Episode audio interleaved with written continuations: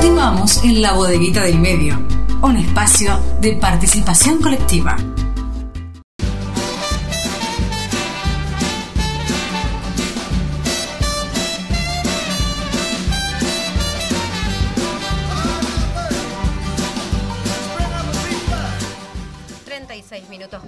Las 12. Continuamos en la bodeguita y en minutos nomás vamos a tener la palabra de nuestro periodista territorial Daniel Berretoni.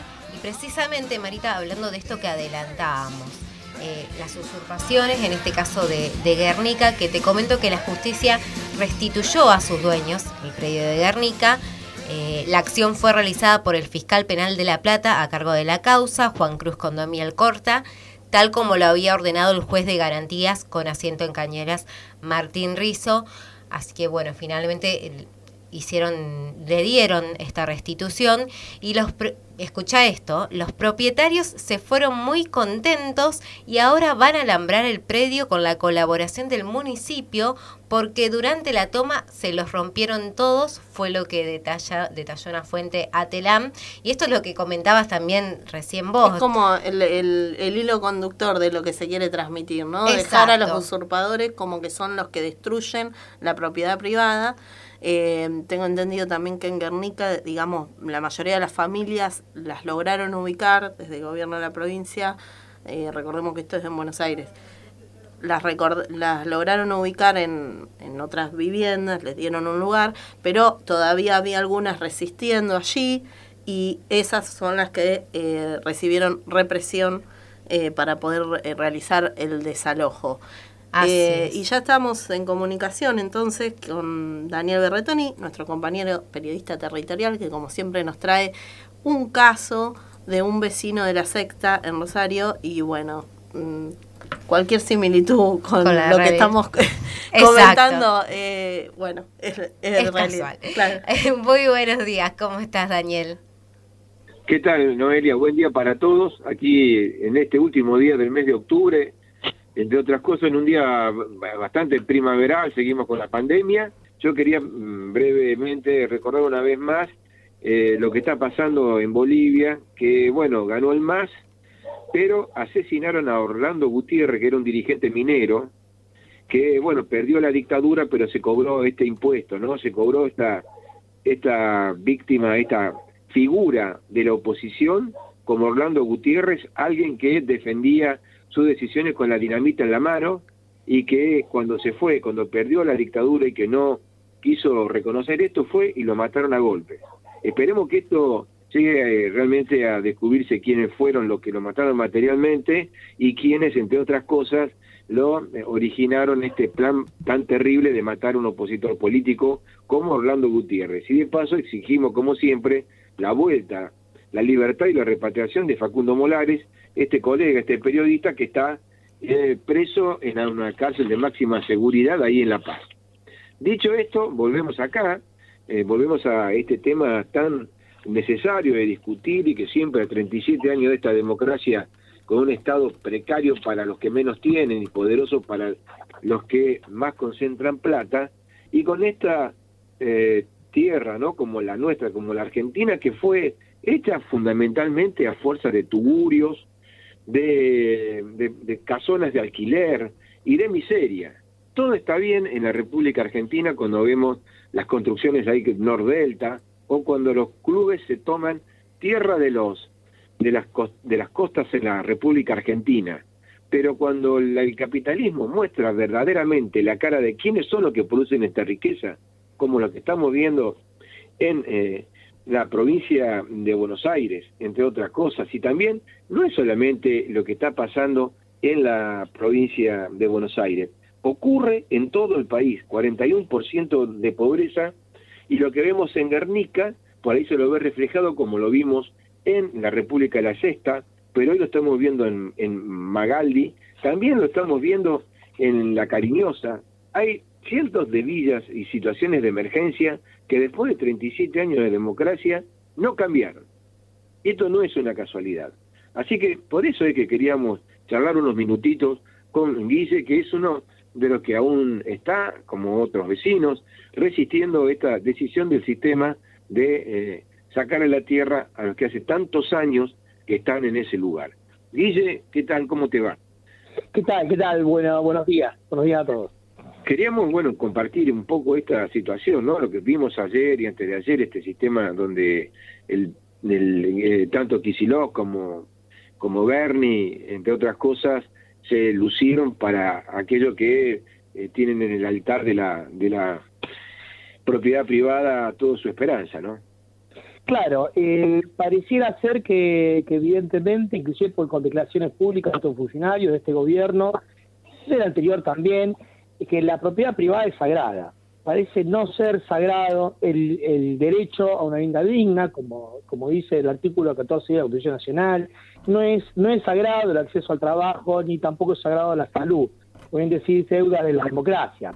El problema nosotros entendemos que, eh, como bien decía, en todo el país, el problema del, acceso a la vivienda no es un problema en Argentina de escasez de tierra, ni mucho menos. Justamente eso que marcaba es la concentración de la tierra en pocas manos. En la ciudad de Rosario son 50.000 las familias que no tienen acceso a una vivienda, que eso corresponde aproximadamente al 20% de la población, mientras hay 70.000 departamentos vacíos eh, producto de la especulación inmobiliaria y también el lavado de dinero, como todos sabemos. La provincia de Santa Fe es el segundo distrito a nivel nacional en que peor está con respecto al déficit habitacional. En el caso de, nuestro, en nuestro caso, en el barrio de República de la Cesta, como bien decías, también hay otro desalojo de Venteveo, Villa La Cariñosa, eh, bueno, en Tío Rolo. Em, esa propiedad privada que es sagrada, concentrada en pocas manos, como decíamos, en nuestro caso es más eh, alevoso, más eh, contradictorio aún el accionar irregular del, Estado, el gobierno provincial en su momento del socialismo y ahora eh, de Perotti, coincidirse con la Universidad Nacional de Rosario, que quiere desalojar nuestro barrio histórico, eh, que ya la tierra ya está ocupada, hay derecho de posesión adquirido y demás.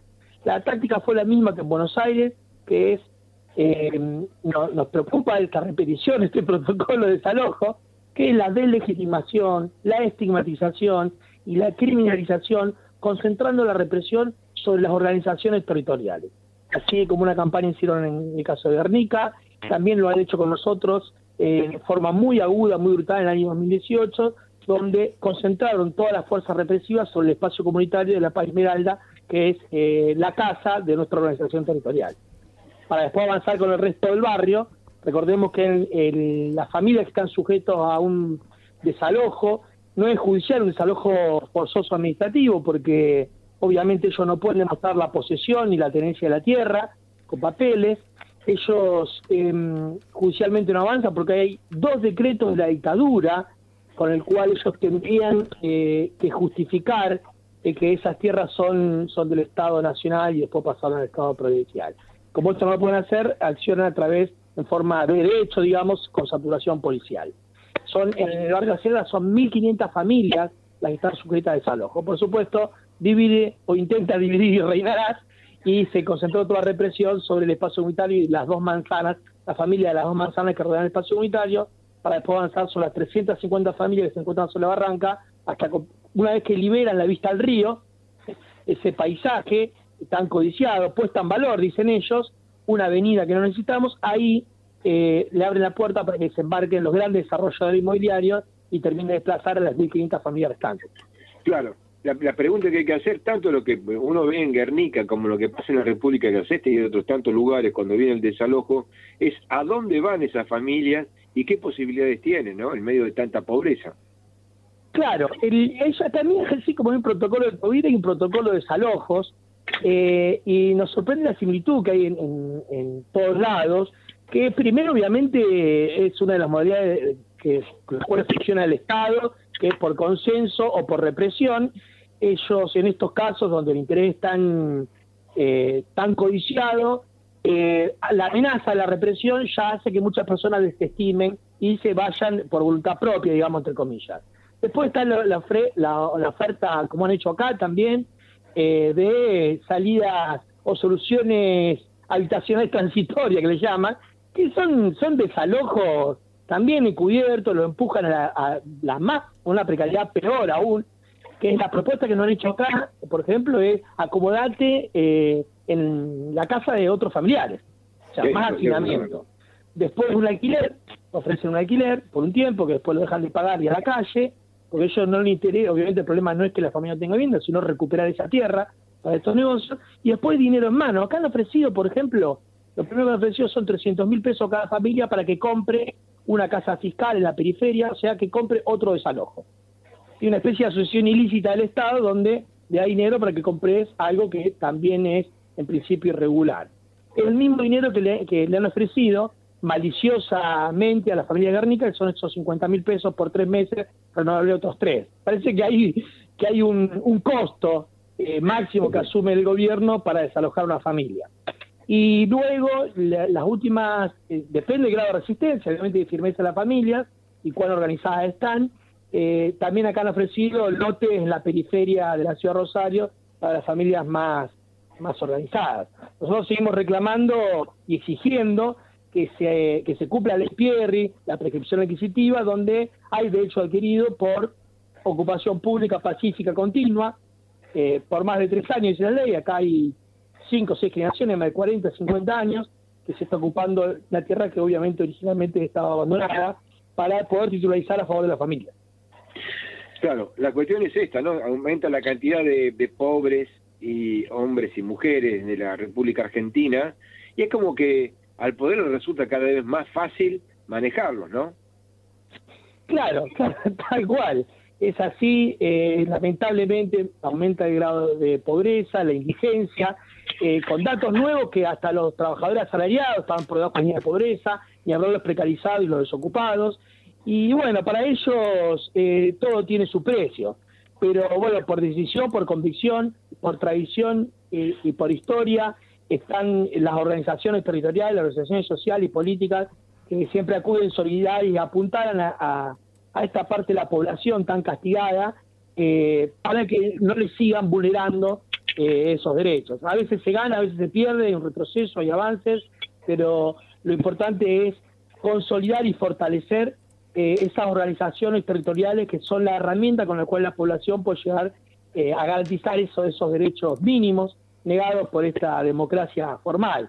Por eso hay que abrazar de solidaridad a esas organizaciones territoriales, en todo el Salón Rosario y también en el país, contra esta campaña de estigmatización y persecución que siempre se concentra eh, para intentar destruir y dividir esa gran herramienta que son las organizaciones territoriales, respetando obviamente la identidad eh, y los métodos de cada organización decida dar lugar a esta, esta gran batalla, ¿no?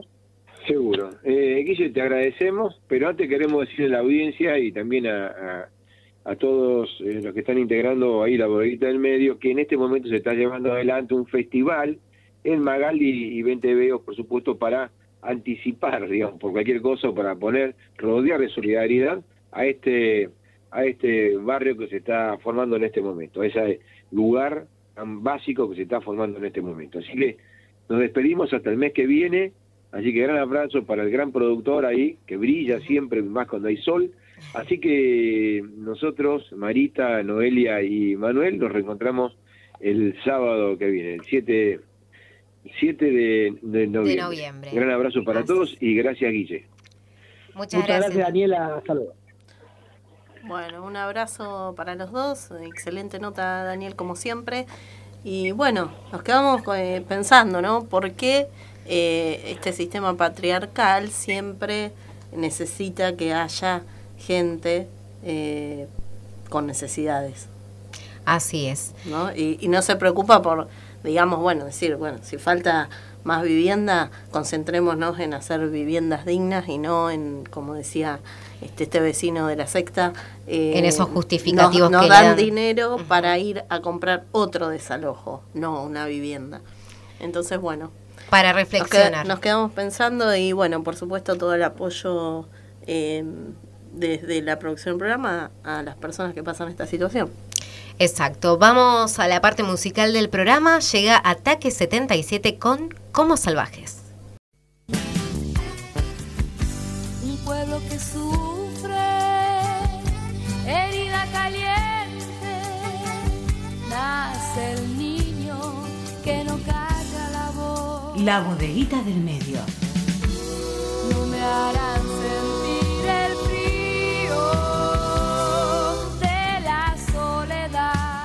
un espacio de creación colectiva.